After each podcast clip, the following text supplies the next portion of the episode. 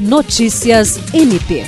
O Ministério Público do Estado do Acre, por intermédio do Grupo de Apoio à Atividade Eleitoral, estará presente nas eleições 2022, realizando a fiscalização de irregularidades e crimes eleitorais.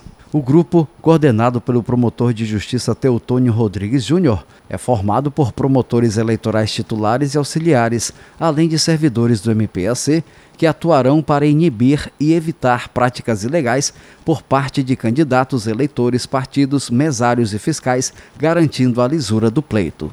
A fiscalização estará presente em todos os municípios do estado, inclusive nos de difícil acesso, e atuará tanto no dia da votação quanto na véspera.